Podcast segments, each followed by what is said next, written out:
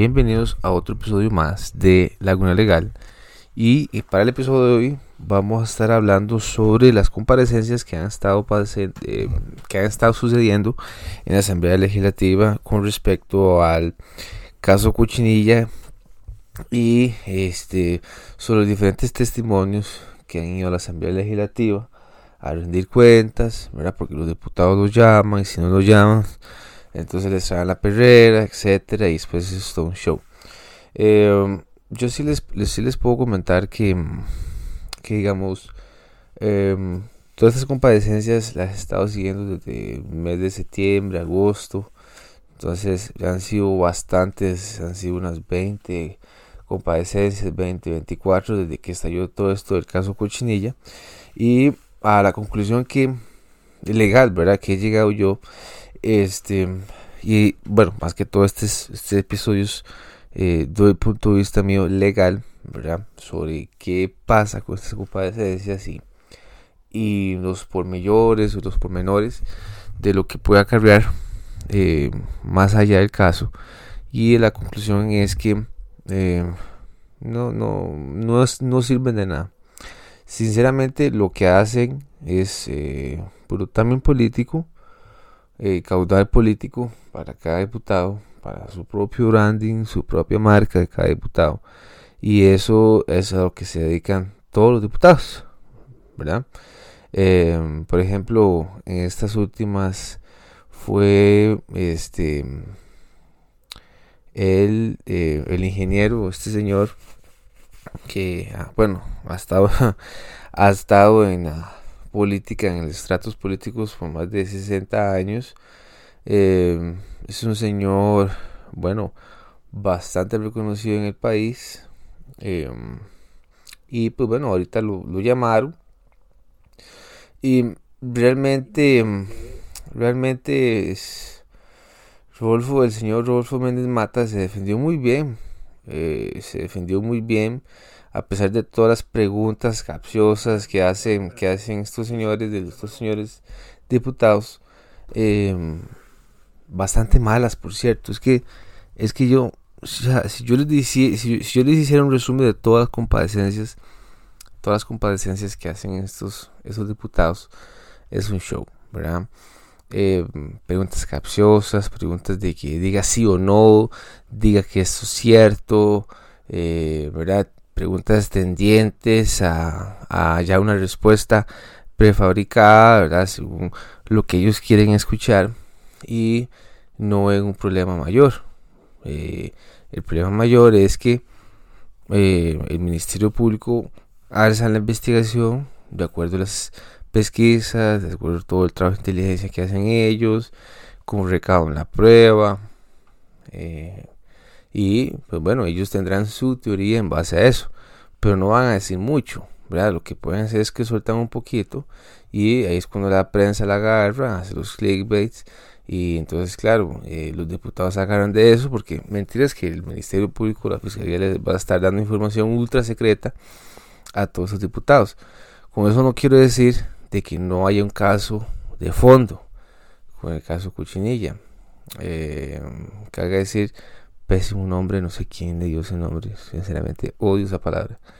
Pero bueno, em, al igual, recordemos, hace cuatro años, igual pasó lo mismo con este caso cementazo, no ha llegado a nada todavía, incluso hay una, una unidad de, que está especializándose para este caso de cementazo, se disolvió, o sea, 2021, diciembre 2021, no ha pasado absolutamente nada igual va a ser lo mismo con estos casos eh, que han estado durante la durante la, la administración del, del Partido Acción Ciudadana en estos casi últimos ocho años. Em, el señor Rodolfo Méndez Mata me parece que tiene muy buen colmillo. Ya es un señor bastante viejo, ya 80 y algo de años. Entonces esa sabiduría a lo que yo veo y escucho de, de, todos los diputados que llegan y le gritan en la cara, este, en base a, a, a, presunciones este, subjetivas, ¿verdad? Nunca son este, objetivas porque de, de, todas las preguntas que he escuchado yo, nunca son con hechos concretos y verídicos y preguntas bien formuladas que yo escuche. Sí, ok, está bien. Es una pregunta buena que puede dejar sin respuesta al Señor. Pero las demás, todas, todas, todas las preguntas no tienen sentido. Ninguna. De verdad que es que da lástima que aquí los diputados en este país sean tan malos. Sean tan malos para preguntar. Villalta pregunta pésimo. Paola Vega pésimo también. Franji Nicolás pésimo. Este eh, Francisco, ese señor Prendas también pésimo. Eh, se enojan porque no les contestan como ellos quieren que les conteste. Parte de la estrategia es que este señor Rodolfo Méndez Mata ya un abogado y eh, los diputados son bastante malcriados, bastante malcriados porque, porque claro, como, como no escuchan la respuesta que les satisface a ellos, entonces empiezan a, hacer este, presunciones falsas, la mayoría de veces subjetivas, como ya lo dije, y eh, eso es una asamblea legislativa. Pero ¿qué pasa cuando ya vamos al fondo, cuando hay un caso para armar y resulta que de, van a pasar los años y nunca pasó nada? Lo que sí he dicho yo que en varios episodios atrás es que la administración pública de Costa Rica es muy grande. Eh, todo el tema de la contratación administrativa es compleja, muy compleja, cuando son carteles muy grandes y en este caso la construcción y la obra pública en este país es muy compleja porque somos un país muy pequeño y la competencia es muy pequeña también. Entonces solo hay dos empresas que tienen músculo financiero para construir carreteras y mm, resulta así que siguen pegando carteles y que siguen pegando carteles y las administraciones los siguen contratando, les siguen este revalidando los contratos año tras año y así se pueden ir 20, 25, 30 años. Eh, hoy en día tenemos a CICOP.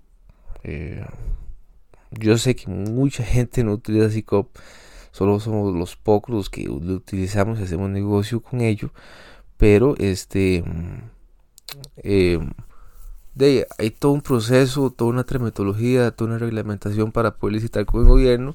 Usted se tiene que inscribir, tiene que pagar una personería, tiene que tener una firma digital, tiene que aportar su experiencia y eh, usted lista su oferta y la manda a la administración a la cual usted le está licitando. Em, entonces, em, eso es lo que pasa, ¿verdad? Que em, tenemos al CONAVI, que es una institución eh, que yo diría que ya, ya no, eh, es una institución que no sé realmente qué funciones cumple, ¿verdad? Está el Ministerio de Obras Públicas y Transporte. Eh, entonces el CONAVI también se creó hace 20, 30 años. entonces, no sé, son ya instituciones que cumplieron su plazo o tienen multifuncionalidad de funciones, eh, ¿verdad? Que cumplen dos funciones así. Hay un departamento igual al MOB, entonces el CONAVI tiene otro igual. O sea, eh, así es con el MAC, así es con el CETENA. En fin, eh, la administración hay que meterse de lleno con un presidente nuevo que de verdad ponga mano seria a toda la, administración pública. si lamentablemente hay que de liquidar gente, eh, se va a tener que liquidar gente, pero ya Costa Rica para el 2022 no puede tener una administración pública tan grande, tan grande y que hay una dispareja, hay una diferencia tan dispareja entre el sector público y privado y este y también otro problema es que otro problema que también veo yo aparte de todas estas compadecencias y el fondo el trasfondo de todos esos casos cochinillas cementazo es que la corrupción está ahí, está impregnada, están las decisiones que, haces, que se hacen día a día, están las decisiones que hacen desde lo más bajo de la institución hasta lo más alto.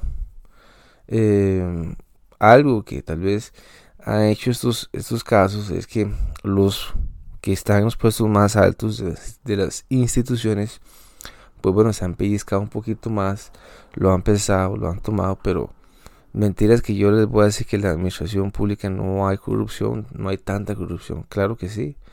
Hay carteles que se elaboran muy específicos, experiencia muy específica, años muy específicos, este, para ciertas personas, para que ellos puedan licitar y puedan ganar las licitaciones. Aunque digan que no, pero sí hay carteles muy específicos y lo siguen habiendo. Pero ¿qué se puede hacer contra eso? Por ejemplo, ahorita la disputa de todo este caso cochinilla es que hay 80 mil millones de colones que no se sabe si fue si es un faltante por un presupuesto o es que esos 80 mil colones se distribuyeron a través de todas las licitaciones que ganaron esas dos empresas constructoras. Entonces los diputados dicen que esos 80 mil millones de colones, esa plata está en los bolsillos de, las dos empresas más grandes de este país, MECO y Hernán Jiménez. me parece que sí, son esas dos, ¿verdad? Y este Rodolfo Méndez Mata y todos los de Conavi aluden que no, que esa plata es debido a una falta de presupuesto. Al igual que este, este señor Camilo Saldarriaga y mm, toda esta serie de personajes que fueron a la asamblea que siguen diciendo que no, que esa plata es por falta de un presupuesto del 2019 al 2020. Entonces esa plata no está ahí porque entonces Ok, entonces ya ahí tendría que entrar un, juez de la República, ver la prueba en sí y fallar, dar un fallo. Pero para eso, imagínense ustedes todo lo, todas las fases del proceso penal que tiene que pasar para que haya una sentencia y diga así, estos señores son culpables de esto, estos señores cerraron esta plata, esto sí, esto no. Entonces es un problema sumamente complicado. Así van a haber muchísimos casos eh, que se van a venir. Y pues bueno, veremos a ver qué, qué pasa con... entonces uno de los grandes problemas es, es eso, que cada cuatro años em, entra una nueva administración en teoría, em, pero los datos hablan y, dicen que bueno, un partido casi que gobierna ocho años y después otro partido gobierna otros ocho años. Eh, tienen diferentes formas de pensar y eh, para este mes de febrero, si llega a entrar otro gobierno, por ejemplo, que tenga una ideología muy diferente al Partido Acción Ciudadana, por ejemplo, un partido más de derecha, entonces veremos a ver qué pasa con toda la administración pública, porque yo soy el criterio que hay que cortar la administración pública, hay que reducirla un poquito más, mucho más, eh, que el Estado se intrometa menos en la vida del ciudadano este, para que tenga esa mayor libertad económica, ¿verdad? Siempre y cuando eh, las imposiciones del Estado normales, regulares y básicas. Eh, veremos a ver qué pasa. Yo creo que esas son las últimas compadecencias del caso Conavi, caso Cuchinilla. Ya creo que son las últimas. Podrán haber algunas de algunas comparecencias del mes de enero, abril pero como estamos en, campaña electoral, yo creo que después de febrero podrán haber algunas, pero ya después de eso se va a perder todas esas compadecencias que no sirvieron para ni un carajo.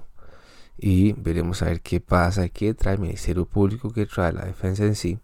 Y el juez será el que será el que pondrá este punto final sobre todo este caso Cuchinilla, que claro, los medios lo han explotado al 100%. Eh, he visto pruebas totalmente bastante estúpidas. Eh, un, por ejemplo, el diputado Prendas dijo que, que más posible que hubieran intercambios entre licitaciones por un gallo salchichón. ¿Me entiende? Todas esas cosas que son realmente eh, sin sustento legal, no sé. Me parece que no tiene ni pez ni cabeza todas esas compadecencias y no sirven de nada simplemente para hacer un show político. Chicos, nos estamos escuchando en el próximo episodio. Voy a estar sacando más episodios de estos. Y si les gusta, compártanlo, refiéranlo. Y este nos estamos escuchando la próxima. Chao.